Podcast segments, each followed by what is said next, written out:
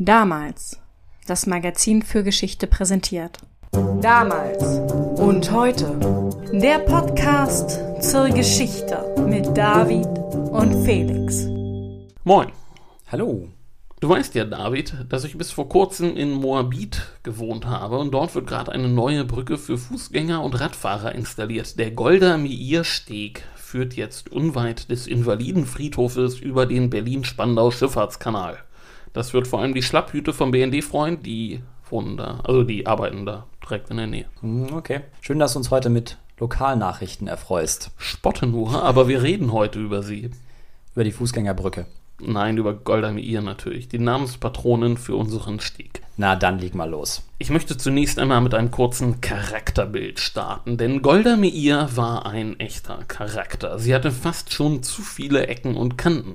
Stell dir mal eine sehr intelligente, aber eher ungebildete Frau vor, die voller Energie und Tatendrang ist und geradezu brutal konsequent, aber ohne jeden Sinn für Takt und Diplomatie. Eine Frau, die Formalitäten und Konventionen hasste dafür aber über einen Charme und einen Sinn für Humor verfügte, dem sich selbst hartgesottene Politiker wie Richard Nixon oder Henry Kissinger nicht entziehen konnten. Als Robert Kennedy ihr einmal versicherte, dass Amerika jetzt toleranter würde und er sich so in 20 Jahren oder so auch mal einen jüdischen Präsidenten vorstellen könnte, da antwortete sie einfach, wir haben in Israel schon einen, das nützt auch nichts.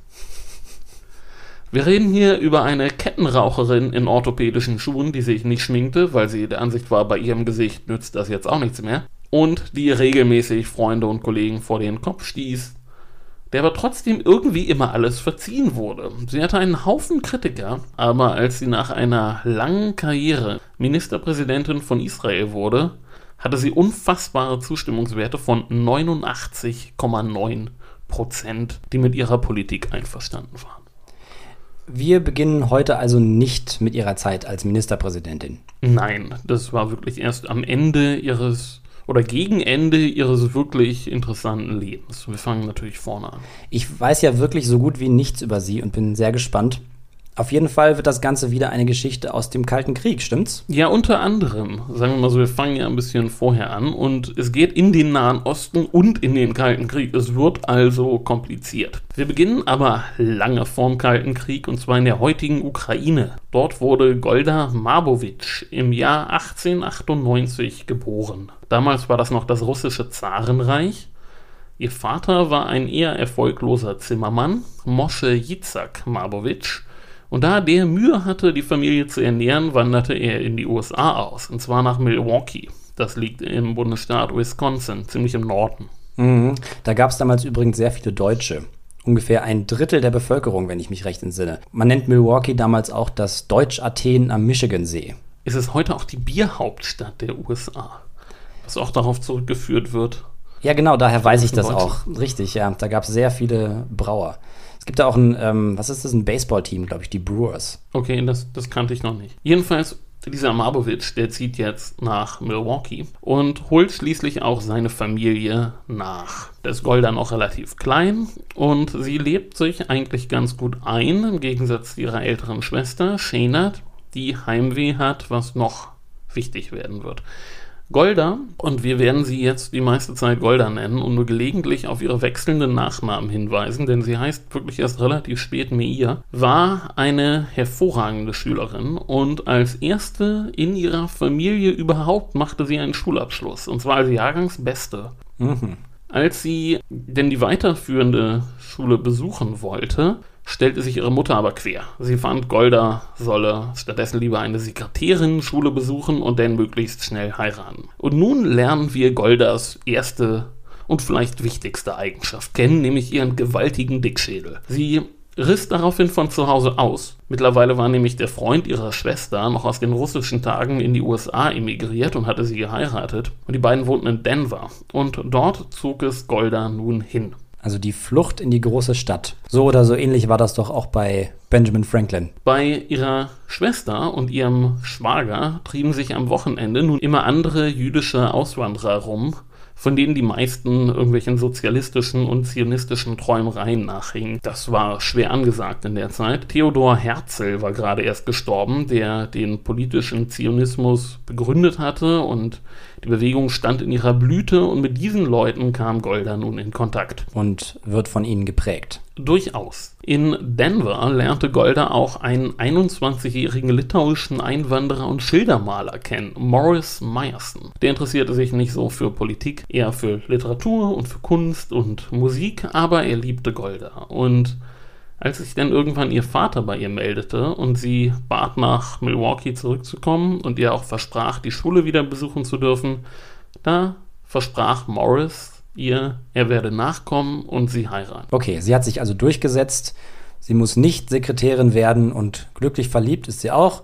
Das ist doch eine gute Startvoraussetzung. Oh, ohne Frage. Zurück in Milwaukee begann Golda, denn neben der Schule sich in der zionistischen Arbeiterbewegung Poale Zion zu engagieren. Sie arbeitete in deren Bibliothek und gab Kurse zur politischen Bildung. Und eines Tages besuchte dann ein gewisser David Ben Gurion Milwaukee. Der erste Ministerpräsident Israels, für alle, die das nicht wissen. Wusste nicht, dass er auch mal in Milwaukee war. Was will er denn da? Also Ben Gurion war zu dem Zeitpunkt schon ein relativ bekannter Zionist und Aktivist in Palästina und er unternahm regelmäßig Tourneen durch die USA, um Spenden zu sammeln. Und weil die junge Golda so eine hoffnungsvolle Nachwuchskraft war, sollte sie ihn treffen. Aber für den Abend, an dem Ben Gurion seinen Vortrag halten sollte, hatte Morris Karten für die Chicagoer Philharmoniker gebucht. Die waren auch gerade in der Stadt. Und da Golda ihn nicht enttäuschen wollte, ging sie mit ihm zu den Philharmonikern. Am nächsten Vormittag war dann das Treffen mit Ben Gurion angesagt, aber der wollte niemanden treffen, der nicht einmal zu seinem Vortrag kam. Oha. Na, da hat sie dann ja ein echtes Opfer gebracht. Hatte Ben Gurion denn kein Verständnis für ihr Dilemma? Durchaus nicht. Eitelkeit war eine von Ben Gurions hervorstechenderen Eigenschaften. Golda wurde nach diesem Fehlschlag nun umso entschlossener für ihre zionistische Überzeugung zu leben. Und sie stellte ihren Verlobten vor die Wahl, entweder er wandert mit ihr nach Palästina aus oder es gibt keine Heirat. Da hätte er mal besser auf die Philharmoniker verzichtet. Es gibt ja manchmal diese Momente im Leben, wo man sich entscheiden muss, ist das der Hügel, auf dem ich sterben will? Zunächst reagierte Morris eher abweisend, aber schließlich gab er nach, sie heirateten. Aber die Reise musste dann erstmal verschoben werden, denn 1917 traten die USA in den Ersten Weltkrieg ein und der Passagierschiffsverkehr über den Atlantik wurde ausgesetzt wegen der deutschen U-Boot-Bedrohung. Ja, verstehe. Deutsche U-Boote waren ein guter Grund, nicht zu reisen, aber die sind ja auch der wichtigste Grund gewesen, warum die USA dann überhaupt in den Krieg eingetreten sind. Exakt. Golda, die jetzt Meyerson mit Nachnamen hieß, nutzte die Zwischenzeit, um als Delegierte Milwaukees zum Jewish American Congress zu fahren. Nebenbei arbeitete sie als Fundraiserin für Koalition und sie wurde schwanger, aber das passte nicht in ihr Konzept, daher ließ sie das Kind abtreiben. Dass sie Morris je davon erzählte, ist nicht belegt. Wahrscheinlich verriet sie es nur ihrer Schwester. Daher ist es heute bekannt. Okay. Deutschland wird dann ja bekanntlich geschlagen. Die U-Boote sind keine Gefahr mehr und dann steht irgendwann die Überfahrt an, ja? Die Reise kam schließlich zustande, gestaltete sich aber, als sie denn anstand, schwierig, weil die Matrosen streikten und eine Weile saßen sie unterwegs fest. Aber am 14. Juli 1921 kam denn eine kleine Gruppe Auswanderer um Golda mit dem Zug aus Alexandria in Tel Aviv an. Und was sich ihnen dort präsentierte, das hatte wenig mit Goldas romantischer Vorstellung von Palästina zu tun. Tel Aviv war ein staubiges Dorf mit unbefestigten Straßen und ohne Elektrizität es war unglaublich heiß und schmutzig und von den tausenden Fliegen, die einen belästigten, hatte ja auch niemand erzählt. Warst du schon mal in Tel Aviv? Nein. Ist es tatsächlich so, wenn man aus dem Flughafen kommt, denkt man, man ist im Backofen gelandet. Ja gut, der Kontrast ist ja manchmal so. Wenn man aus dem Flieger kommt, dann läuft man gegen eine Wand. Ja. Morris fand schnell eine Stelle als Buchhalter für eine britische Firma, aber Golda hatte sich in den Kopf gesetzt, in einen Kibbutz einzutreten, und zwar in Merhavia. Ein Kibbutz ist so eine Art Kommune mit harter Feldarbeit, wo sich junge Leute, die durch Israel reisen wollen, auch heute noch verdingen können. Dafür muss man übrigens nicht jüdisch sein. Meine Mutter hatte auch mal ein bisschen gearbeitet, als sie noch studiert hat. Golda bewirbt sich und wird abgelehnt. Sie bewirbt sich wieder und wird wieder abgelehnt. Okay, das wurde dann später offensichtlich deutlich einfacher. Wir kommen noch dazu, warum. Erst im dritten Anlauf konnte Golda die Erlaubnis erwirken, dass sie und Morris einen Monat auf Probe bleiben dürfen. Und Morris hasste den Kibbutz. Die Arbeit störte ihn nicht, aber niemand interessierte sich dort für Kunst und Musik. Also hielt er sich aus allem raus und am Ende des Monats wurde er einstimmig als Mitglied angenommen. Golda hingegen engagierte sich, bemühte sich. Und wurde abgelehnt. Es wurde jedenfalls lange diskutiert und sie schaffte es denn ganz knapp. Aber beliebt war sie nicht gerade. Und als kein anderer wollte, wurde sie zur Versammlung der Kibbutze in Degania geschickt. Man war froh, dass man sie los war.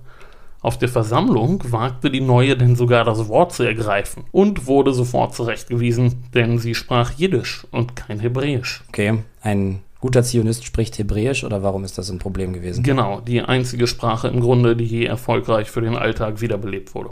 Im Kibbutz war man, wie gesagt, froh, wenn sie weg war und auch einverstanden, dass sie zu den Treffen der, und jetzt gerate ich das erste Mal mit einem Namen ins Schwimmen, Moetzet Hapoalot, dem Rat der Arbeiterfrauen, ging. Für diesen Rat besuchte sie 1923 eine Konferenz der Histadrut. Das war der Gewerkschaftsverband der jüdischen Arbeiter. Und dort forderte sie die Integration der Frauen in den Verband. Ihre Mitstreiterinnen wollten das aber gar nicht. Sie dachten, sie hören nicht richtig, als sie das gesagt hat. Und sie wollten lieber unabhängig bleiben. Also sie war nicht sehr gut darin, Freunde zu gewinnen, wie es scheint. Aktivisten haben ja auch heute gerne mal die Tendenz, Sachen für Leute zu fordern, die die gar nicht wollen. Sie wusste jedenfalls, wie man Leute vor den Kopf stößt, ja. Mittlerweile hatte Morris genug vorm Kibbutz und nun stellte er mal Golda ein Ultimatum. Wenn sie je Kinder haben will, dann verlasse sie gefälligst den Kibbutz. Und Golda fügte sich und zog mit ihm nach Tel Aviv und bekam ihr erstes Kind.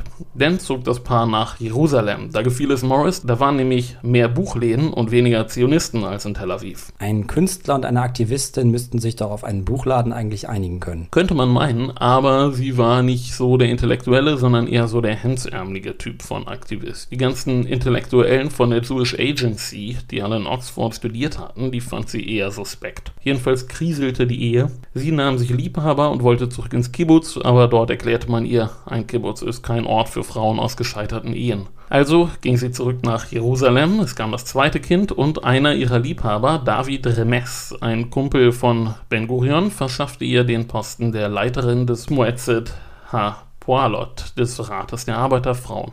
Golda hatte daran aber wenig Interesse, auch nicht an der Erziehung ihrer Kinder. Sie hatte dafür Interesse an der Histadrut-Gewerkschaft, denn die war in der Zeit der Schlüssel zur Macht. Wenn man einen Plan hat, dann hat man einen Plan. Bei so viel Zielstrebigkeit wird mir ganz schwummerig.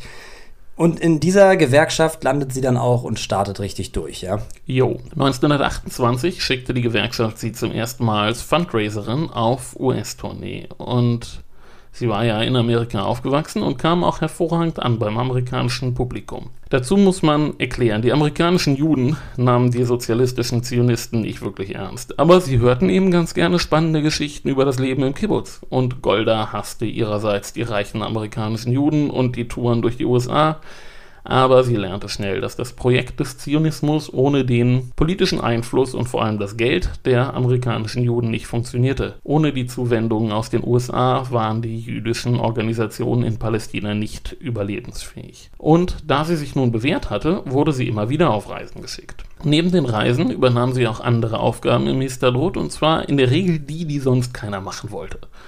Ihr kam dabei entgegen, dass die Gewerkschaft extrem hierarchisch organisiert war und solange sie irgendwie von Nutzen war, konnte sie sich der Förderung durch die wichtigen Männer wie Remes oder Ben Gurion gewiss sein.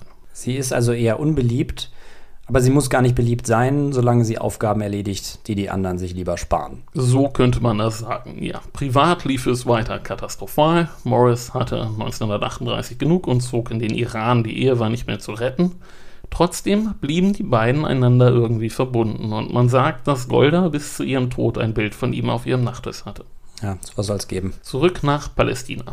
In den 20er und 30er Jahren begannen sich dort die Araber gegen die jüdische Einwanderung zu organisieren. Der britischen Besatzungsmacht passte das alles überhaupt nicht. Sie war vor allem daran interessiert, Unruhen zu vermeiden und die Balance of Power zu erhalten. Ruhe in den Kolonien. Genau. 1936 wurde Lord Earl Peel nach Palästina geschickt, um die Lage im Mandatsgebiet Palästina zu prüfen. Er erfuhr wenig Neues. Ben Gurion und seine Zionisten wollten höhere Immigrantenquoten und der einflussreiche Großmufti, ein arabischer Nationalist und Sympathisant der Nazis, das Ende der Einwanderung und die Ausweisung der Juden. Dann hatte Peels Mitarbeiter Reginald Coupland Professor für Kolonialgeschichte in Oxford eine Idee. Er schlug eine Zwei-Staaten-Lösung für Palästina vor, um die Spannungen zu lösen. Geht auf den die Idee mit der Zwei-Staaten-Lösung zurück. Jo. Und wie wurde das damals aufgenommen? Gemischt. Ben Gurion war der Ansicht, dass ein kleines Land mit jüdischer Mehrheitsbevölkerung besser sei als eine jüdische Minderheit in einem arabischen Staat.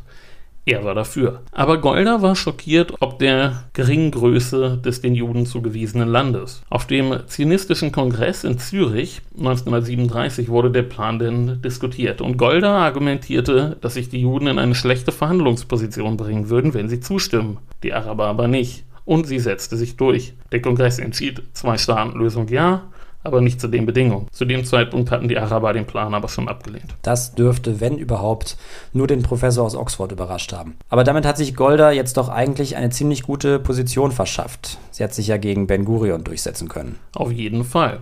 Etwa um diese Zeit begann sie bei der Organisation der illegalen Einwanderung von Juden zu helfen. Auch hier ging sie damit auf Konfrontationskurs zum großen Ben Gurion, der darin eine Gefährdung der strategischen Interessen der Zionisten sah. 1938 nahm sie auch als Beobachterin an der Konferenz von Evian teil. Die habe ich in der Folge über die Boat People erwähnt. Dort sollte nämlich die Frage der jüdischen Immigration aus Deutschland geklärt werden, aber nur die Dominikanische Republik erklärte sich bereit, Flüchtlinge aufzunehmen. Genau, das hatten wir erwähnt. Sie war dort ja zu Recht sehr schockiert und verzweifelt ob dieses kollektiven Versagens. Zu Recht, ja. Im Mai 1939 veröffentlichte der britische Premierminister Neville Chamberlain denn sein berüchtigtes Weißbuch. Fünf Jahre lang sollten je 75.000 jüdische Immigranten nach Palästina einwandern dürfen. Danach sollten Juden nur noch mit arabischer Zustimmung einwandern dürfen. Für die Zionisten war das Verrat. Ben Gurion begann sofort mit dem Neuaufbau der Untergrundarmee Haganah und auf dem nächsten zionistischen Kongress in Genf im August 1939 wurden Pläne für einen Aufstand geschmiedet. Aber was passierte zeitgleich? Naja, August 1939, das ist kurz vor dem Ausbruch des Zweiten Weltkriegs. Also alle Pläne, die zu der Zeit gemacht werden, sind wahrscheinlich bald nicht mehr viel wert.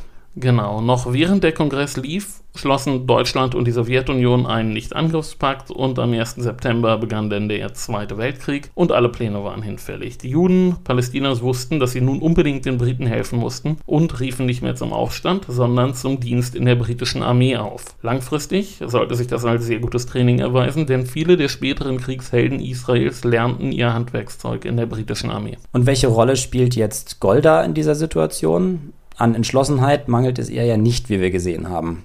Kann sie ihre Arbeit irgendwie fortsetzen? Ja, sie organisierte weiter die illegale Einwanderung, pflegte aber gleichzeitig den Kontakt zu den britischen Behörden was durchaus keine einfache Aufgabe war. Man muss dazu erklären, zwischenzeitlich herrschte in Palästina wirklich Panik. Rommels Afrikakorps marschierte Richtung Ägypten und von dort war der Weg nicht mehr weit und der große Mufti besprach sich schon mit Hitler. Aber schließlich wurde Rommel ungefähr 250 Kilometer vor Kairo von den Briten gestoppt und aus Afrika vertrieben und die Gefahr war erstmal gebannt. Das ist ein Zusammenhang, der den wenigsten klar sein dürfte. Die Juden waren also ernsthaft motiviert, den Briten zu helfen. Oh ja, aber nach dem Krieg stellte sich dann heraus, dass die Briten diese Unterstützung nicht zu würdigen wussten. Der neue Premier Clemens Attlee von Labour, der Churchill am Kriegsende abgelöst hat, setzte die alte Palästina-Politik fort. Ach ja, Labour. Aber jetzt ist der Krieg vorbei. Da können die Zionisten ja jetzt mit Verspätung doch noch zum Aufstand übergehen.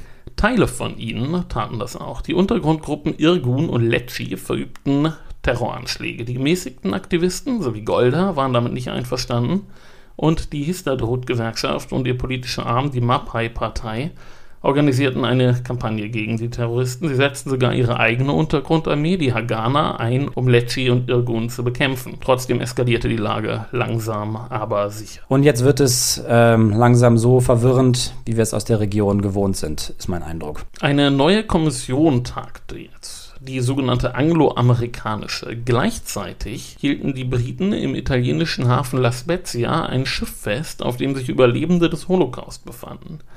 In der Night of the Bridges sprengte die Untergrundorganisation Palmach, das ist jetzt die vierte Untergrundorganisation, die ich erwähne, mhm. zahlreiche Brücken. Die Briten reagierten mit einer Ausgangssperre, einer Razzia bei der Jewish Agency, das war sowas wie der offizielle Ansprechpartner der Briten in Palästina, und der Inhaftierung zahlreicher jüdischer Anführer. Ben Gurion wurde nicht verhaftet, der war gerade in Paris, und Golda wurde ebenfalls nicht verhaftet, weil sie als zu unbedeutend galt. Das machte sie sehr wütend. Sie wartete auf ihre Verhaftung, aber dann passierte nichts. Das erinnert mich an Jean Sand. Die sitzt ja nach dem Sturm auf die Nationalversammlung in Paris auch in ihrer Wohnung und wartet vergebens, dass sie jemand verhaftet. Tatsächlich hatten die Briten aber recht. Sie hatte nicht die Autorität, um eine Führungsrolle zu beanspruchen und ihre Versuche, die Radikalen in Folge zu kontrollieren, misslangen. Am 22. Juli kamen beim Terroranschlag auf das King David Hotel in Jerusalem 91 Menschen ums Leben. Die Jewish Agency distanzierte sich von Paris aus und so langsam aber sicher hatte Premierminister Attlee keine Lust mehr, sich mit Arabern und Zionisten zu befassen. Am 2. April 1947 überwies Großbritannien die Palästina-Frage an die Vereinten Nationen. Das ist ja auch so langsam die Zeit, in der den Briten endgültig ihr Empire auseinanderfällt. Jetzt tagte in New York das United Nations Special Committee on Palestine.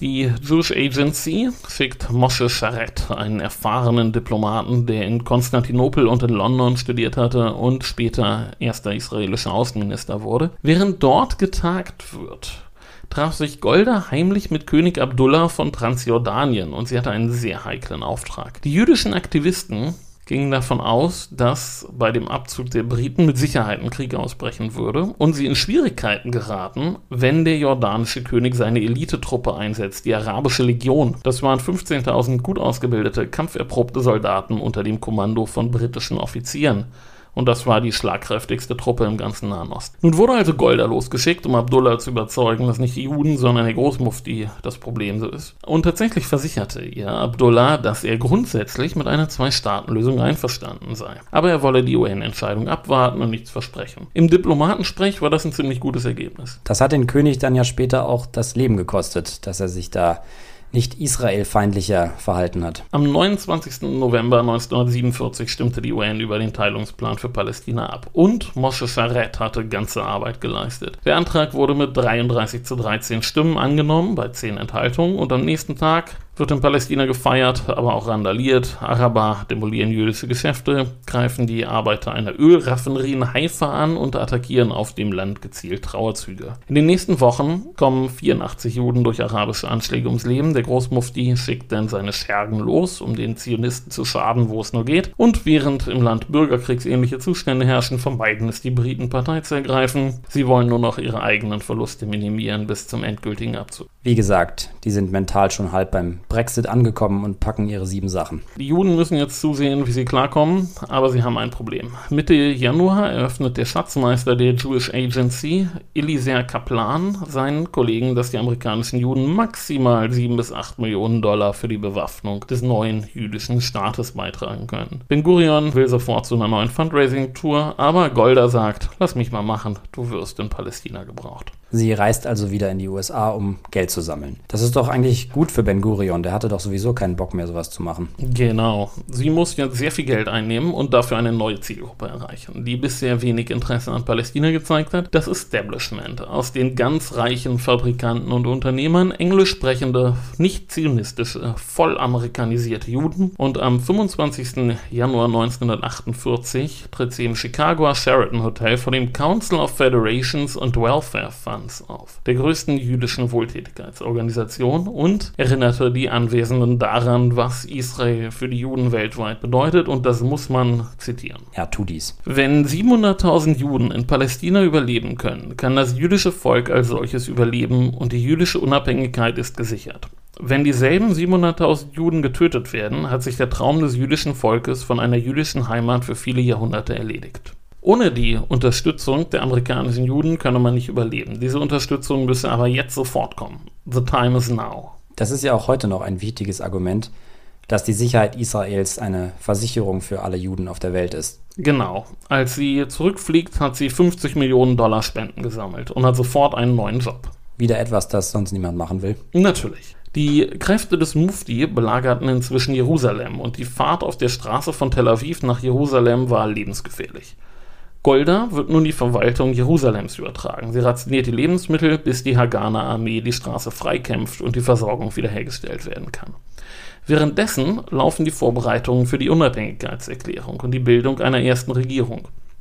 Das Kabinett wird nun eine sorgfältig ausbalancierte Koalition der verschiedenen jüdischen Gruppen im Land und die Mapai kann nur wenige Posten beanspruchen. Für Golda ist dabei kein Platz. Das war jetzt also diesmal keine Aktion gegen sie, sondern mehr war einfach nicht drin, weil alle Gruppen fair beteiligt werden sollten. Genau, am Ende ging es um sie oder Remes und Remes hat den Platz bekommen.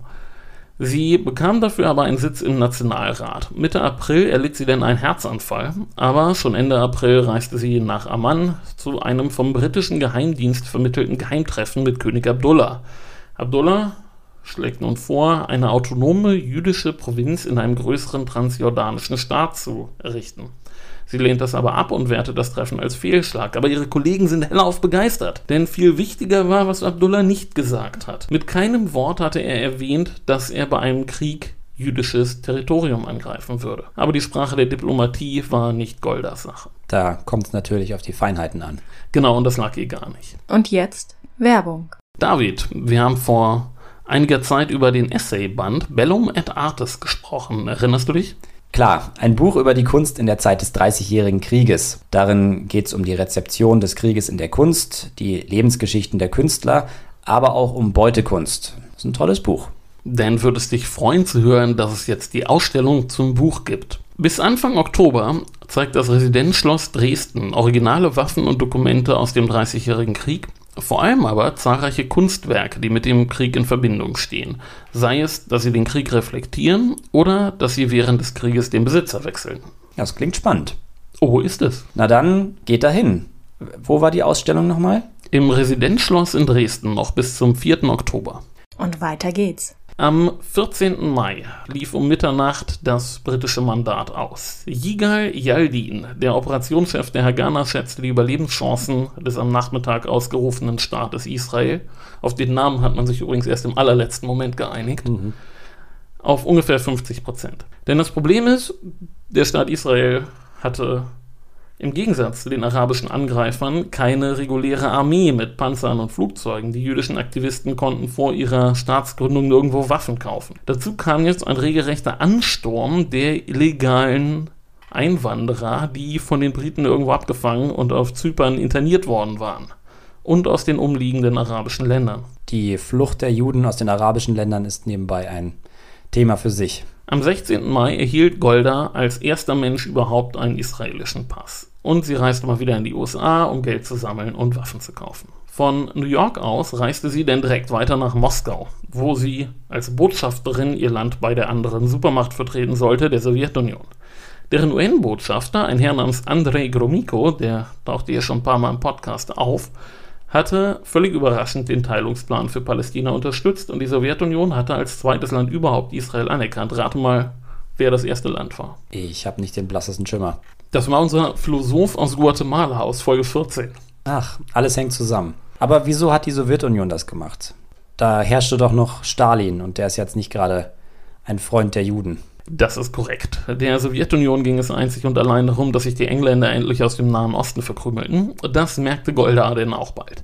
Sie arbeitete unter schwierigsten Bedingungen. Die Israelis hatten kein Geld, kein Haus in Moskau, sie wohnten in einem Hotel. Sie hatten aber nicht das Geld, Essen im Hotel zu kaufen. Also kochten die Israelis in Goldas Badezimmer selber. Machen sie da den Gaskocher an. Genau so. Golda bewies großes Geschick, in der Moskauer Mangelwirtschaft an Lebensmittel zu kommen. Leider lief ihr eigentlicher Job nicht so gut. Die Israelis bemühten sich vergeblich, Kontakte zu sowjetischen Behörden herzustellen. Golda traf zweimal Außenminister Molotow, aber es blieb beim Austausch von Höflichkeit. Das ist tatsächlich der, nach dem der Molotow-Cocktail benannt wurde. Ja, das waren die Finnen im Krieg gegen Russland, ja. Molotows Frau verhalf Golda aber dann doch noch zu einem kleinen Erfolg. Und zwar wurde Golda auf einem Empfang anlässlich des 31. Jahrestags der der Oktoberrevolution, das war so die Art von Event, die sie so richtig nicht ausstehen konnte, überraschend von Polina Molotow angesprochen, und zwar auf Jiddisch. Und Polina empfahl der überhaupt nicht religiösen Golda doch einmal die Choralsynagoge zu besuchen. Und das tat sie dann auch. Das klingt aber nicht nach einem guten Weg, mit Stalins Leuten ins Gespräch zu kommen. Nein, das war es auch nicht. Es ging um was anderes. Golda ging in die Synagoge und wurde dort auch wahrgenommen. Und nach einigen Wochen ging sie wieder hin zum jüdischen Neujahrsfest Rosh Hashanah. Und es wurde ein Triumph. Die Synagoge war bis auf den letzten Platz gefüllt. Tausende warteten vor der Synagoge und feierten sie, als sie wieder hinausging. Und bei ihrem nächsten Besuch an Yom Kippur spielten sich ähnliche Szenen ab. Also wollte Molotows Frau, dass Golda die Verbindung zwischen Israel und russischen Juden herstellt. Das kann doch aber Stalin nicht recht gefallen haben, oder täusche ich mich da? Stalin ließ Polina ins Arbeitslager deportieren und Molotows Karriere war dann auch bald vorbei. Und nicht ganz zufällig startete Stalin kurz darauf seine antijüdische Kampagne. Jüdische Zeitungen und Theater wurden dicht gemacht und Ben Gurion und Charette hatten genug gesehen. Sie zogen Golda wieder ab. Das klingt nach einer realistischeren Einschätzung der Lage. Ja, dafür übernahm sie nun im Februar 1950 ihr erstes Regierungsamt. War das wieder der Job, den keiner wollte? Na klar, sie wurde Arbeitsministerin und das war ein harter Job, denn 10.000 Einwanderer waren aus Polen, dem Jemen, Ungarn, Libyen, Tschechien, dem Irak und zahlreichen anderen Ländern ins Land gekommen und sie brauchten Arbeit und ein Dach über dem Kopf. Und nun rate mal, was Golda machte. Sie fuhr in die USA, um Geld zu besorgen. Korrekt. Die amerikanischen Juden waren mittlerweile ein bisschen ungeduldig geworden mit ihr. Also wurde jetzt die Amun Israeli Housing Corporation gegründet. Die gab langfristig Anleihen heraus, die von der israelischen Regierung gesichert wurden. Investment ersetzte nun also Charity und ein gigantisches Infrastruktur- und Hausbauprogramm konnte beginnen. Finanziert von den amerikanischen Juden. Den Investoren, genau. Mhm. Trotzdem stand das junge Land vor gewaltigen Problemen. Es war voller unqualifizierter Einwanderer, die Inflation galoppierte, die meisten Güter waren rationiert und das Verteidigungsbudget fraß fast die Hälfte des Staatshaushaltes auf. Ja, viel zu tun. Ja, aber für Golda war das okay. Goldas Leben war die Arbeit. Das Verhältnis zu ihren Kindern war schlecht und ihr Mann Morris und ihr Liebhaber Remes starben 1951 innerhalb weniger Wochen. Ah, also Workaholic hin oder her, das klingt doch nach einer echten persönlichen Tragödie. Sie stürzt sich dann also erst recht in die Arbeit oder Genau. Und neben die alte Generation der zionistischen Pioniere, zu der sie gehörte, trat nun eine neue Gruppe, die an die Macht strebte. Die hatten fast alle einen militärischen Hintergrund. Ich möchte nur drei Namen nennen, da sie alle eine gewichtige Rolle in der Geschichte des Landes spielen sollten. Der erste war der verwegen aussehende Moshe Dayan, der Operationschef der israelischen Armee. Und den müsst ihr jetzt mal kurz googeln, falls ihr ihn nicht kennt, und euch ein Bild von ihm ansehen, denn er trug eine Augenklappe und sieht aus wie der Bösewicht aus einem James Bond-Film. Ich habe ihn vor mir, habe allerdings keine Ahnung, wie er zu der Augenklappe gekommen ist. Äh, Kriegsverletzung. Ein deutscher Scharfschütze hat sein Fernglas zerschossen. Ah ja. Nummer zwei war der Chef der umstrittenen Spezialeinheit 101, die Vergeltungsaktion gegen arabische Fedayeen-Kämpfer durchführte, ein gewisser Ariel Sharon der spätere Ministerpräsident. Und der dritte war Ben Gurions Protégé Shimon Peres, offiziell Staatsminister im Verteidigungsministerium, in Wirklichkeit aber sehr viel mehr. Noch ein späterer Ministerpräsident. Also alles Figuren, die noch lange wichtig bleiben. Genau, während diese drei an ihren Karrieren bastelten, musste Golda einen Rückschlag hinnehmen, als ihre Kandidatur als Bürgermeisterin von Tel Aviv an den Stimmen der Ultraorthodoxen scheiterte. Die nahmen ihr nämlich übel, dass sie sich für die Einführung der Wehrpflicht für Frauen eingesetzt hatte und auch dafür, dass auch ultraorthodoxen Frauen einen Ersatzdienst leisten mussten. Nachdem das Projekt also gescheitert war, wurde sie zur Außenministerin ernannt zum Entsetzen ihres Vorgängers Moshe Charette, der wusste nämlich, dass Golda überhaupt kein Gespür für Diplomatie hatte. Und auch die Mitarbeiterinnen im Außenministerium hielten wenig von ihrer resoluten und beratungsresistenten Chefin, die eher auf persönliche Beziehungen als auf diplomatische Form setzte und damit im Ausland hervorragend ankam. Und ich habe ja auch am Anfang schon erwähnt, selbst hartgesottene Politiker vom Schlage von Richard Nixon, Henry Kissinger, Nelson Rockefeller, die konnten sich ihrem Charme nicht entziehen. Golda Meir wurde wirklich das Gesicht Israels in dieser Zeit. Aber das klingt jetzt schon eher so, als hätte sie ihre Arbeit letztlich doch ganz gut gemacht. Oder wie sieht das aus, dass Kissinger sich ihrem Charme nicht entziehen kann?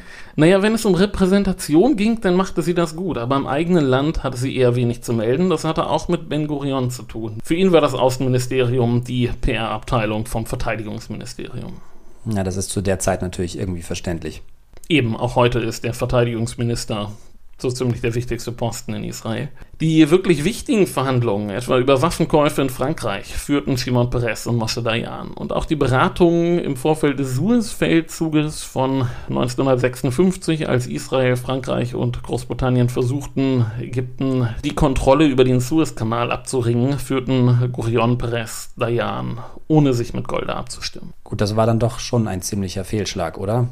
Hat sie denn davon profitieren können? Nein, denn als es daran ging, das diplomatische Desaster der Suez-Krise zu beseitigen, war es nicht Golda, die mit den USA verhandelte, sondern der UN- und US-Botschafter in Personalunion Abba Eban, auch ein interessanter Typ übrigens, ein Cambridge-Absolvent, der zehn Sprachen sprach und von dem Henry Kissinger sagte, dass er nie jemanden getroffen habe, der sich mit ihm in der Beherrschung der englischen Sprache hätte messen können. Er schrieb über ihn, und das muss ich zitieren, weil es so schön ist, Sätze quollen in honigsüßen Wortfügungen aus ihm heraus, kompliziert genug, die Intelligenz des Zuhörers zu testen und ihn gleichzeitig versteinern zu lassen, ob der Virtuosität des Rhetors. Ein echter Diplomat. Also wird sie von einem ihrer Botschafter überrundet und verliert die Initiative sozusagen an die eigenen Leute.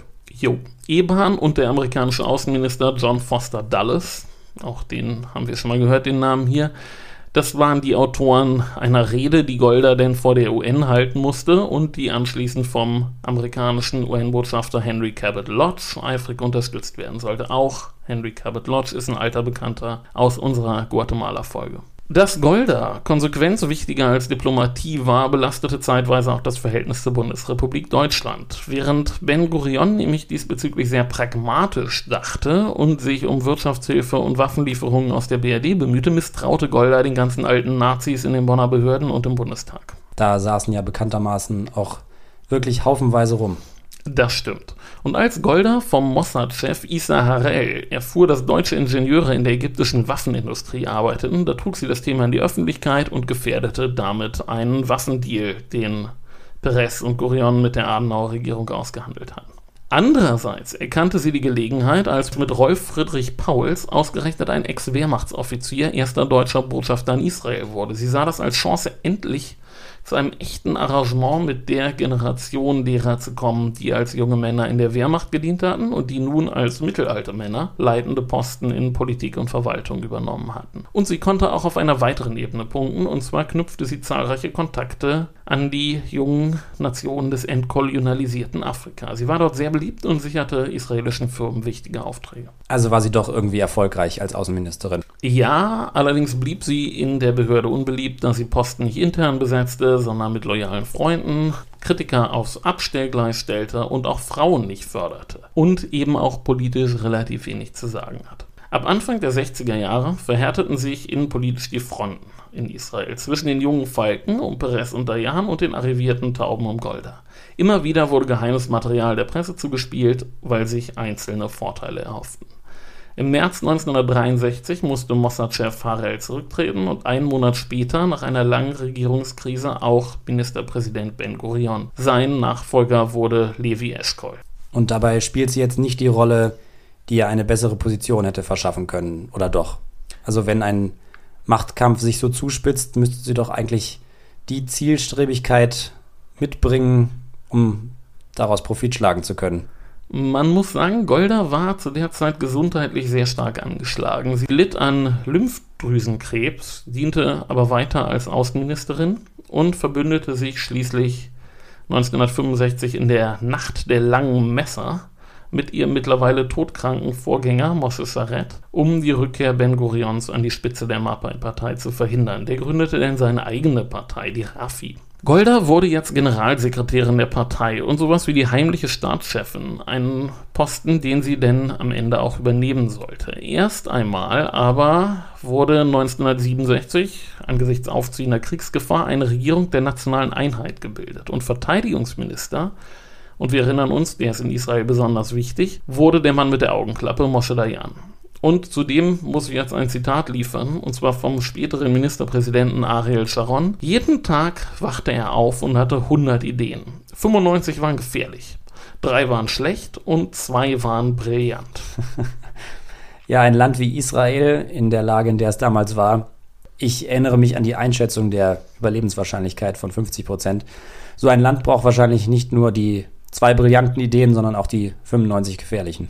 Im Sechstagekrieg konnte Dayan seinen Status als Kriegsheld zementieren. Die israelische Luftwaffe vernichtete in den ersten Kriegsstunden ihre Gegenüber in den arabischen Ländern und am 8. Oktober 1967, einen Tag nachdem israelische Fallschirmjäger die Altstadt von Jerusalem erobert hatten, ließ sich eben dort auch Golda blicken. Es gibt ein berühmtes Foto. In der Euphorie über den sensationellen Erfolg im Sechstagekrieg gelangt denn sogar die Wiedervereinigung der im Laufe der Jahre in viele Gruppen zersplitterten Arbeiterpartei Mapai.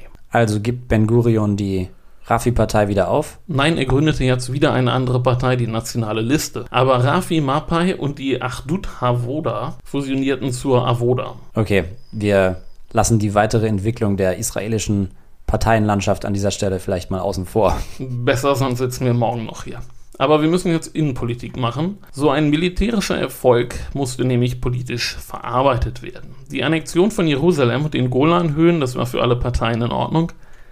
Und Sinai sollte als Faustpfand in den kommenden Verhandlungen mit Ägypten dienen, aber was machte man jetzt mit dem Rest? Es tobte ein Kampf zwischen Hardlinern und Gemäßigten und dann erlitt Ende 68 Ministerpräsident Eschkol den ersten von einer ganzen Reihe von Herzattacken und er stirbt Ende Januar. Und Jetzt verfügte nur noch eine Person über die Autorität, den Streit in der Regierung zu schlichten, nämlich die letzte Überlebende der Pioniere des Yishuv, wie man die jüdische Gemeinschaft vor 1948 nannte, und das war Golda Meir, die mittlerweile auch so hieß, weil sie ihren Namen Meyerson hebräisiert hatte. Sie wird dann jetzt also zur Ministerpräsidentin gewählt. Genau. Also hat sie es doch geschafft. Ja. Aber die neue Ministerpräsidentin Israels erbte nicht das sozialistische Paradies, das sie sich einst in Milwaukee erträumt hatte. Stattdessen regierte sie ein Land, von dem sie selbst einmal sagte zu Richard Nixon, es bestünde aus sechs Millionen Ministerpräsidenten. Ich glaube, da hört man die Beratungsresistenz durch, über die sich ihre Untergebenen beschwert haben. Ja, es hat aber auch tatsächlich was an sich bei den ganzen Parteien, nicht? Ja, da ist vielleicht was dran. Israel wurde Ende der 60er wie viele Länder von einem starken Wandel erfasst, und zwar in ökonomischer, technologischer und gesellschaftlicher Hinsicht. Die Jugendlichen wollten lieber die Beatles hören, als im Kibbutz zu arbeiten, und körperliche Arbeit wurde zunehmend von Arabern übernommen, weil die Juden sich besser bezahlte Jobs suchten. Und mit diesem Wandel umzugehen, fiel Golda Meir schwer. Sie war zwar sehr beliebt, aber sie entsprang einer anderen Zeit. Also, wenn sie sehr beliebt war, hat sie sich doch irgendwie schon gewandelt. Das ist ja ja vorher irgendwie nie recht gelungen, wenn ich dich richtig verstanden habe. Richtig, aber wenn die Arbeiter jetzt streikten, wurde sie schwer damit fertig, weil das hieß, dass eine Gruppe ihre eigenen Interessen verfolgt und nicht die der Gemeinschaft. Und zudem gab es riesige Probleme im Land. Ich möchte nur drei nennen. Die größte innenpolitische Herausforderung war der Umgang mit den Misrachim, den orientalischen Juden. Die politische und gesellschaftliche Führung wurde von den osteuropäischen Einwanderern dominiert. Die Misrachim standen ganz unten auf der sozialen Leiter und Golda hatte einmal die unbedachte Äußerung getätigt, dass jemand, der kein Jiddisch spricht, kein echter Jude sei. Sie war also weiterhin wenig beliebt, zumindest bei dieser Gruppe. Im Jahr 1971 erschienen die Panthereim Shechorim auf der Bildfläche, die ihren Namen der amerikanischen Black Panther-Bewegung angelehnt hatten. Sie demonstrierten gegen Diskriminierung und Golda fiel der Umgang mit ihnen schwer. Einem ersten Treffen folgte die Night of the Panthers, bei der 5000 Demonstranten Golda in ironischen Slogans aufforderten, ihnen noch Jiddisch beizubringen. Als die Polizei dann versuchte, die Menge mit Wasserwerfern auseinanderzutreiben, wehrten sich die Demonstranten schlagkräftig und es kam zu einer Massenschlägerei mitten in Tel Aviv und Golders anschließende Äußerung, dass nordafrikanische Juden kulturell bedingt im Vergleich mit den europäischen und amerikanischen Juden etwas unterentwickelt seien, trug nicht gerade zur Deeskalation bei. Das kann ich mir vorstellen. Als sie sie dennoch noch beschuldigte, mit ihrem Verhalten Israels nationale Sicherheit zu gefährden, da verbrannten die Panthereim Shechorim Bilder von Golda. Zu diesem Zeitpunkt rief aber schon wieder die Außenpolitik. Seit 67 führten Israel und Ägypten de facto Krieg. Fast jeden Tag klingelte Gold das Telefon und informierte sie über neue Gefechte am Suezkanal. Es gab Vermittlungsversuche, aber die kamen nicht voran. Ägypten verlangte als Bedingung, überhaupt Gespräche zu beginnen, den Rückzug aus den im Sechstagekrieg eroberten Gebieten. Golda wollte aber das Faustpfand nicht aus der Hand geben und hätte das auch innenpolitisch nicht durchsetzen können. Na klar, man gibt ja nicht vor den Verhandlungen Verhandlungsmasse preis. Und dann war da das Problem der drei No's der Khartoum-Resolution der arabischen Staaten. Keine Verhandlungen, keine Anerkennung, kein Frieden. Und dann kam Kissinger. Ich ahne Böses. Spielt er jetzt wahrscheinlich wieder das Spiel der Großmächte. Natürlich. Er plante über die Köpfe der beteiligten Länder hinweg mit der Sowjetunion zu verhandeln und die kleinen Länder dann zum Einlenken zu zwingen. Um Israel unter Druck zu setzen, sorgte er dafür, dass die Lieferung moderner Waffensysteme verhindert wurde. Und während gleichzeitig die Sowjetunion die ägyptische Armee modernisierte und vor allem ihr ein modernes Luftabwehrsystem verpasste, um die Überlegenheit der israelischen Luftwaffe zu kompensieren, ging es so weiter, bis die militärischen Kräfteverhältnisse 1973 annähernd ausgeglichen waren. Man kann auf jeden Fall darauf vertrauen, dass Kissinger eine schlimme Situation irgendwie noch schlimmer machen kann. Erschwert wurden die Verhandlungen dadurch, dass Anfang der 70er der arabische Terrorismus in Israel und Europa stark zunahm. Nach den Vorfällen bei den Olympischen Spielen in München, als eine Terrorgruppe israelische Olympiateilnehmer entführt und dann ein dilettantischer Befreiungsversuch der deutschen Polizei mit dem Tod aller Geiseln geendet hatte. Nach dieser Aktion autorisierte Golda die Aufspürung und Tötung der Terroristen durch den Mossad und verspielte damit viel politischen Kredit im Ausland. Welche Regierung hat er denn deswegen Vorwürfe gemacht. Naja, die Caesarea-Einheit des Mossads liquidierte ziemlich effizient ungefähr 20 Personen, die mit dem Attentat in Verbindung gebracht wurden, in Rom, in Frankreich, in Beirut, in Athen. Aber einmal machten sie einen Fehler. Und das war die Lillehammer-Affäre. Die Lillehammer-Affäre, wieder ein eigenes Thema. Das wird jetzt eine immer längere Folge gerade, habe ich das Gefühl. Ja, es tut mir leid, der Nahosten. Auch das ein kleiner Verweis auf unsere Guatemala-Episode.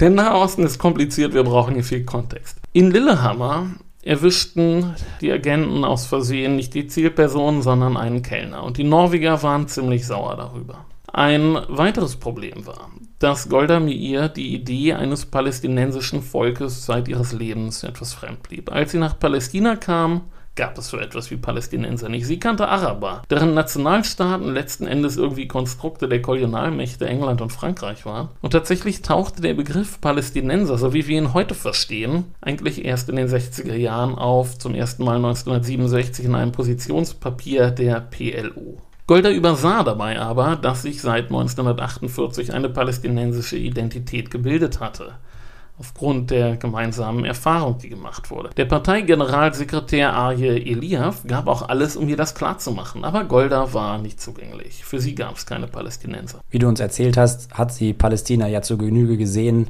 bevor es den Staat Israel gab. Im Gegensatz zu den Instagram-Influencern von heute. Aber die teilweise prekären Lebensverhältnisse in den besetzten Gebieten müsste ihr doch als ehemals linke Aktivistin doch irgendwie aufgestoßen sein. Na klar, das erkannte sie, die prekären Lebensverhältnisse, und das fand sie auch sehr schlimm. Und sie war auch dafür, was zu unternehmen, aber sie hatte nun mal auch das Problem, dass es im Parlament keine Mehrheiten für irgendwas gab. Wie ging man denn dann mit Gaza und der Westbank um? Naja, für die Verwaltung der Gebiete war der Verteidigungsminister zuständig, unser Kriegsheld mit Augenklappe, Moshe Dayan. Und der hatte natürlich eine Idee. Wir wissen ja, er hatte sehr viele Ideen. Also wahrscheinlich was Gefährliches. Er war der Ansicht, dass sich Juden und Muslime im Alltag näher kommen müssen. Okay, ist ja erstmal ein guter Gedanke. Er schlug vor, dass Israel die jüdischen Siedlungen verwalten und für die Infrastruktur und die Sicherheit sorgen sollte. Währenddessen sollten sich die arabischen Kommunen selbst verwalten und ihre Bewohner einen jordanischen Pass erhalten. Und er schuf einfach Nägel mit Köpfen und erlaubte zum Entsetzen der Hardliner, dass sich die Bewohner der besetzten Gebiete frei im ganzen Land bewegen dürften und auch die Grenzen nach Ägypten, Syrien und Jordanien passieren dürfen. Andersherum durften allerdings Juden ab jetzt Land in der Westbank kaufen. Ergebnis dieser Maßnahmen war erstmal ein absolut enormes Wirtschaftswachstum um fast 30 Prozent. Das klingt in der Tat erstmal enorm. Das war's. Dayan baute bei seinem Plan auch auf den jordanischen König. Das war jetzt nicht mehr Abdullah, sondern Hussein. Das war der aufgeschlossenste der arabischen Herrscher. Doch seine Macht hatte Grenzen. Du hast ja bereits in einer Syrien-Folge über den Putschversuch der PLO 1970 gesprochen, bei der Hussein dann die Israelis zur Hilfe rufen musste, um den Eingriff der Syrer und Palästinenser abzuwehren. Das stimmt, ja. Tatsächlich waren sich Golda und Hussein in vielem einig. De facto herrschte zwischen Jordanien und Israel Frieden, aber sie durfte das eben nicht offen signalisieren. Aber es war der Hussein, der bei einem geheimen Treffen in einem Safehouse des Mossad in der Nähe von Tel Aviv am 25. September 1973 vor Kriegsvorbereitungen der Syrer und Ägypter gegen Israel warnte. Wir kommen jetzt also zum Yom Kippur-Krieg. Genau. Golda war jetzt wirklich schwer krank. Sie litt an Migräne, Gallenblasenproblemen, Nierenstein, Venenentzündungen und dem Krebs. Und nun war sie mit einer Krise konfrontiert. Zuzia Kniazza, der Chef der Jordanien-Abteilung des Militärgeheimdienstes, teilte König Husseins Einschätzung. Aber sein Chef Eli Zeira und auch Verteidigungsminister Dayan waren recht entspannt. Entspannt, weil sie glauben, dass es gar nicht zum Krieg kommt oder weil sie zuversichtlich sind, ihn zu gewinnen? Von beidem was. Eine gewisse Gelassenheit war aber auch ratsam, denn im Gegensatz zu den arabischen Armeen verfügte Israel über ein sehr kleines stehendes Heer. Und man konnte sich einfach nicht leisten, jedes Mal, wenn die syrische und die ägyptische Armee ein Manöver abhielt, die Reservisten zu aktivieren. Dann müsste man dauernd alle Reservisten einberufen. Genau, dazu kam eine gewisse Überheblichkeit. Auch als Warnungen der CIA eintrafen, blieb die Armeeführung entspannt. War Israel nicht bisher immer als strahlender Sieger aus jedem Krieg hervorgegangen? Am Tag vor dem Versöhnungsfest Yom Kippur wurde denn ein Funkspruch des KGB abgefangen, in dem das sowjetische Militärpersonal in Ägypten angewiesen wurde, ihre Familien in Sicherheit zu bringen. Und gleichzeitig legte die Luftaufklärung Bilder vor, die zeigte, dass ägyptische Pioniereinheiten schweres Gerät am Suezkanal in Stellung brachten. Und dann wurden die Israelis noch ein bisschen nervös. Dayan löste Alarmstufe C aus, verstärkte die Regimenter an der syrischen Grenze doch weiterhin hielt er einen Krieg eher für unwahrscheinlich. Stabschef David Ilazar sah das mittlerweile anders, aber er glaubte auch, dass die stehenden Truppen wahrscheinlich die Angreifer würden aufhalten können, bis die Reservisten soweit waren. Am Morgen des 6. Oktober 1973 standen an der Bar-Lev-Linie am Suezkanal 450 israelische Infanteristen und 300 Panzer 100.000 Ägyptern mit 1350 Panzern gegenüber. Und an der syrischen Front lagen zwei Regimenter mit 177 Panzern, gegen 45.000 Syrer mit 960 Panzern. Das sind ja Zahlenverhältnisse wie bei den Thermophylen. Auf jeden Fall keine Zeit für Entspannung. Ne, es war sicher selbstbewusst, nicht? Und jetzt muss ich zu einem gewissen Paradox kommen. Wenn heute beispielsweise iranische Politiker über die Vernichtung Israels reden, dann wird das im Westen gerne als Propaganda abgetan, die nur an das eigene Volk gerichtet wird. Ja, Autokraten nicht beim Wort nehmen, bis es zu spät ist, ist und bleibt ein Klassiker, ja. Golda Meir hörte aber sehr genau zu, wenn arabische Politiker Reden hielten und konnte sich wahnsinnig darüber aufreden, wenn Leute wie Kissinger solche Reden nicht ernst nahmen. Wenn Nasser, Sadat, Assad und Co. von der Vernichtung Israels sprachen, dann nahmen sie das ernst. Auch Leute wie Dayan und Perez waren sich sehr wohl bewusst, dass jeder neue Krieg eine existenzielle Bedrohung darstellen würde. Jemand wie Moshe Dayan hatte den größten Teil seines Lebens damit verbracht, Krieg zu führen. Erst gegen die Deutschen, dann gegen Syrer und Ägypter. Er wusste, was das ist und auch, worum es dabei geht. Sie hatten also einfach nur großes Vertrauen in ihre militärischen Fähigkeiten. Die Alarmglocken klingelten mittlerweile schrill. Um 3.30 Uhr in der Nacht ging bei Mossad eine Meldung seiner wichtigsten ägyptischen Quelle ein. Ashraf Marwan, der Schwiegersohn vom ägyptischen Ex-Präsidenten Nasser, bestätigte einen unmittelbar bevorstehenden Angriff. Um 8 Uhr morgens empfahl der Stabschef Elazar, wie im Sechstagekrieg einen Präventivschlag durchzuführen. Aber Golda musste unbedingt vermeiden, dass Israel als Aggressor vor der Weltöffentlichkeit stand. Sie beriet sich mit dem US-Botschafter Kenneth Keating, der dringend von einem Präventivschlag abriet. Dann kam der Angriff. In kürzester Zeit überquerten ägyptische Kommandos den Suezkanal und mit den neuen sowjetischen Saga-Panzerabwehrraketen fügten sie den israelischen Panzern schwere Verluste zu. Gleichzeitig verhinderten die neuen SAM-Batterien ein effektives Eingreifen der israelischen Luftwaffe und parallel starteten die Syrer einen massiven Panzerangriff auf die Golanhöhen. Und sehr schnell merkten die Israelis, dass sie kaum Erfahrung in der defensiven Kriegsführung besaßen und alle Pläne im Grunde wertlos waren. Während im Süden immerhin die Wüste genug Raum zum Manövrieren gab, war die Front im Norden nur wenige Kilometer von Siedlungen entfernt. Gab es zu der Zeit eigentlich Diskussionen in Europa und in den USA, Israel zu Hilfe zu kommen? Dazu komme ich jetzt. Am dritten Kriegstag gelang es der israelischen Armee, die Front zu stabilisieren. Doch um einen Gegenangriff zu starten, brauchte man frisches Material und die USA zögerten mit Nachschublieferungen. Und jetzt kommt wieder Kissinger. Gott bewahre. Kissinger wollte einen zu klaren israelischen Sieg vermeiden. Immer wieder trat er auf die Bremse. Erst als Nixon klar wurde, dass die Sowjetunion die Ägypter ständig mit neuem Material versorgte, ordnete er am 13. die Operation Nickelgrass zur Versorgung der Israelis an. Und wieder trat Kissinger auf die Bremse. Er sagte, drei Flugzeuge reichen. Aber nun drückte Nixon aufs Gas. Und er sagte zu Kissinger, wir werden eh kritisiert, ob wir jetzt drei oder 30 oder 100 Flugzeuge schicken, also schick alles, was du hast. Und dann können die Israelis angreifen. Genau, die Israelis stießen vor und begannen die ägyptische dritte Armee einzukesseln. Und jetzt kommt nochmal Kissinger.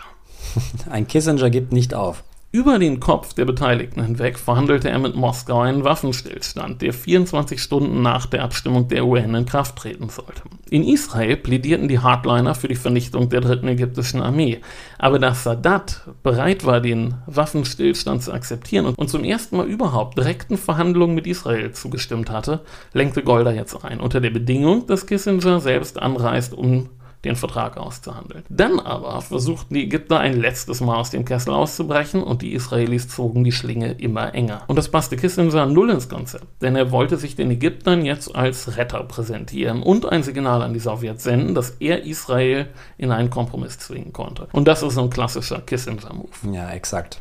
In den Verhandlungen mit Golda dienten ihm jetzt die israelischen Soldaten, die bisher in Gefangenschaft geraten waren und deren Schicksal so ein bisschen die Stimmung in Israel beeinflusste, als Pfand. Mit ihnen erpresste er Golda, die schließlich einem Versorgungskorridor für die eingeschlossene ägyptische Armee zustimmte und direkten Verhandlungen der Militärs. Und jetzt ging sehr schnell. Die beiden Generäle Abdel Ghani al-Ghamasi und Aaron Yarif trafen sich in 18 Meetings und handelten die Konditionen der Versorgung der Dritten Armee aus und auch die Rückführung der Kriegsgefangenen und auch die Entzahnung der mittlerweile hoffnungslos ineinander verkeilten Armeen. Und als Kissinger in Kairo eintraf, musste er feststellen, dass Sadat sofort allem zustimmte, weil längst alles geregelt war. Für Goldas Regierung aber war das jetzt der Anfang vom Ende. Zwar gewann sie nochmal die Wahl, aber angesichts einer nun folgenden Wirtschaftskrise und vor allem einer Krise des israelischen Selbstvertrauens gelang ihr nicht mehr die Bildung einer neuen Regierung und am 11. April 1974 gab sie ihren Rücktritt bekannt. Sie starb vier Jahre später, am 8. Dezember 1978. Und zwei Tage später erhielten Anwas Assadat und Menachem Begin, einst ein extremer Hardliner und Gegner von Golda, für die Aushandlung des ägyptisch-israelischen Friedensvertrags den Friedensnobelpreis. Okay. Das war heute ein gewaltiger Rundumschlag durch die Geschichte Israels, den Nahostkonflikt und den Kalten Krieg. Und nicht zuletzt haben wir über eine ganz erstaunliche Frau geredet. Die ganz nebenbei die erste Ministerpräsidentin eines westlichen Landes gewesen ist. Wenn ihr also Berliner seid und mal über die Brücke in Moabit geht, dann denkt an sie, ein echter Larger-of-Life-Charakter, Golda Meir. Israels bester Mann, nannte Ben Gurion sie. ja, gut. So, jetzt haben wir tatsächlich eine sehr lange Folge produziert. Ähm, wir wollen euch jetzt gar nicht länger aufhalten. Ihr hört jetzt noch einmal kurz von Stefan Bergmann, mit dem wir letztes Mal geredet haben und der euch kurz nochmal sagt, um was es im derzeitigen Damalsheft geht. Wir nehmen dieses Mal Stonehenge unter die Lupe, dieses geheimnisvolle Monument, das um etwa 2500 vor Christus im Süden Englands entstand. Konkret geht man davon aus, dass Stonehenge Zentrum einer Art heiligen Landschaft in der Region war, die aus zahlreichen weiteren Monumenten bestand, aus Wällen und Gräben, aus hölzernen Einfriedungen und Grabanlagen. Ziemlich sicher ist heute, dass Stonehenge unter anderem für Rituale rund um die Sonnenwenden genutzt wurde. An vielen Orten in Europa wuchsen damals solche Megalithbauten heran. Obwohl die dahinterstehenden Gesellschaften in England und auf dem Kontinent keiner einheitlichen Kultur angehörten, errichteten sie vergleichbare Anlagen, die, was den möglichen Zweck und die Eingliederung in die Landschaft angeht, erstaunliche Parallelen aufweisen. Gut, darum geht es im neuen Damalsheft. Folgt uns bei Twitter, Instagram, Facebook, in eurer Lieblings-Podcast-App und bleibt uns gewogen. Genau. Macht's gut. Bis zum nächsten Mal. Ciao.